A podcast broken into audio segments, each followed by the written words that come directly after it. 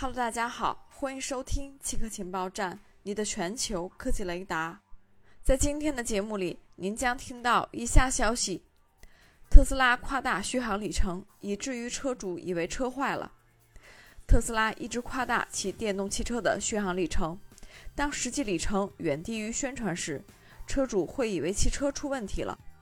路透社的调查发现，这些车主会投诉并预约服务检查汽车续航问题。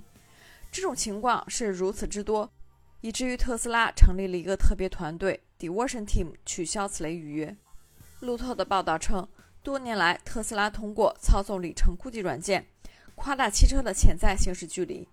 一位知情人士称，十年前特斯拉出于营销目的，编写了测距算法，向汽车司机显示充满电后可行驶距离的乐观预测。